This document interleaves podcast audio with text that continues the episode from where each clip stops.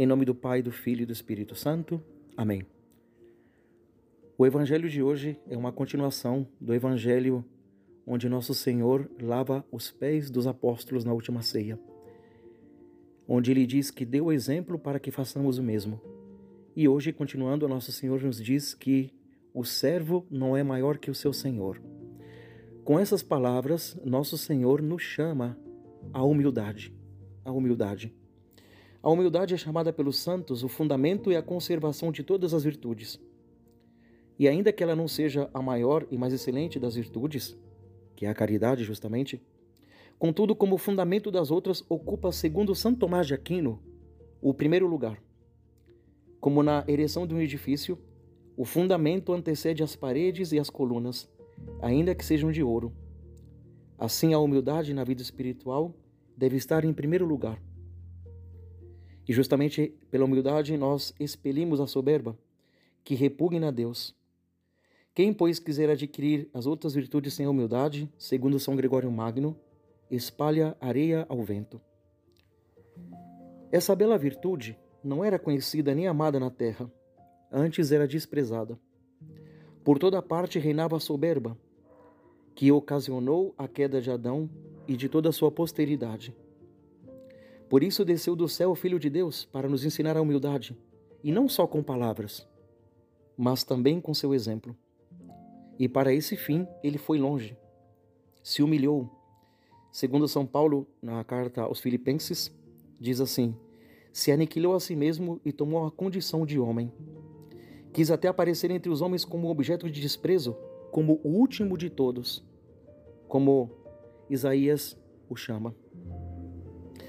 E na verdade nós vemos nosso Senhor em Belém nascer em um estábulo, em Nazaré trabalhar pobre e desconhecido, como filho de um carpinteiro em uma oficina.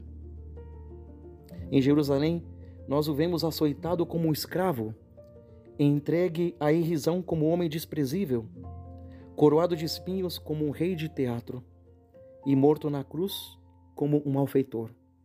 Exemplo maravilhoso de humildade. Por isso nos diz nosso Senhor: Eu vos dei o exemplo para que vocês façam o mesmo.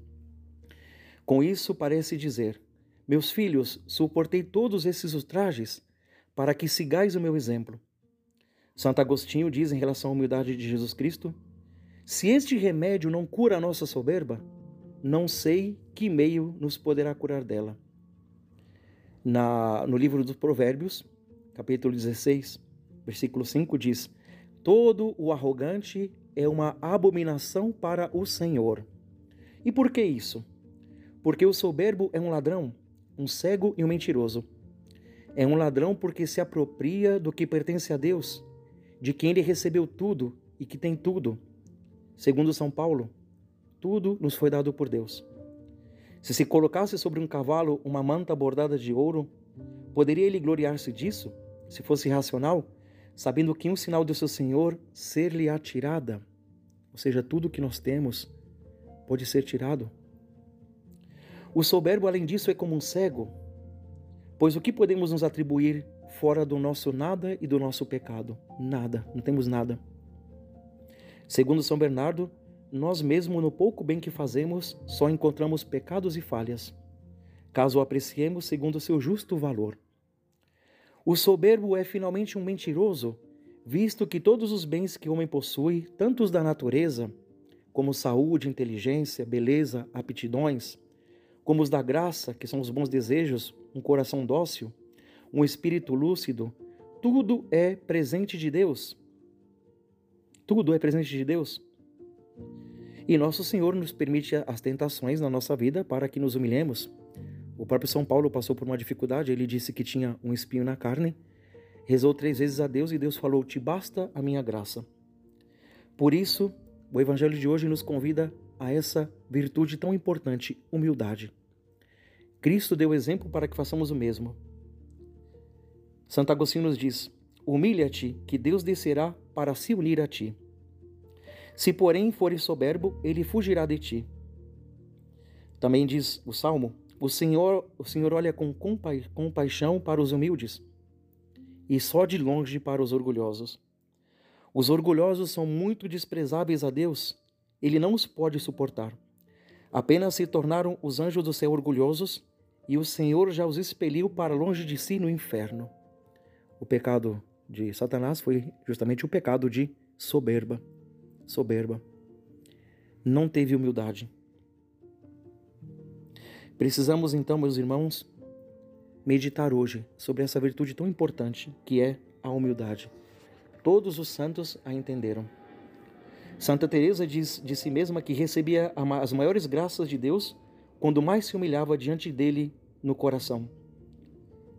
A oração do homem que se humilha, diz uh, o livro do Eclesiástico, atravessa as nuvens e não para até chegar, e de lá não volta sem que o Altíssimo o ouça. Os humildes alcançam de Deus tudo o que desejam. Não precisam temer nada. Né? A humildade alcança de Deus tudo. Por isso, peçamos hoje a graça de imitar nosso Senhor Jesus Cristo, que deu exemplo maravilhoso de humildade. E que possamos reconhecer que tudo que nós temos vem de Deus. De nossa parte só temos nada e pecado.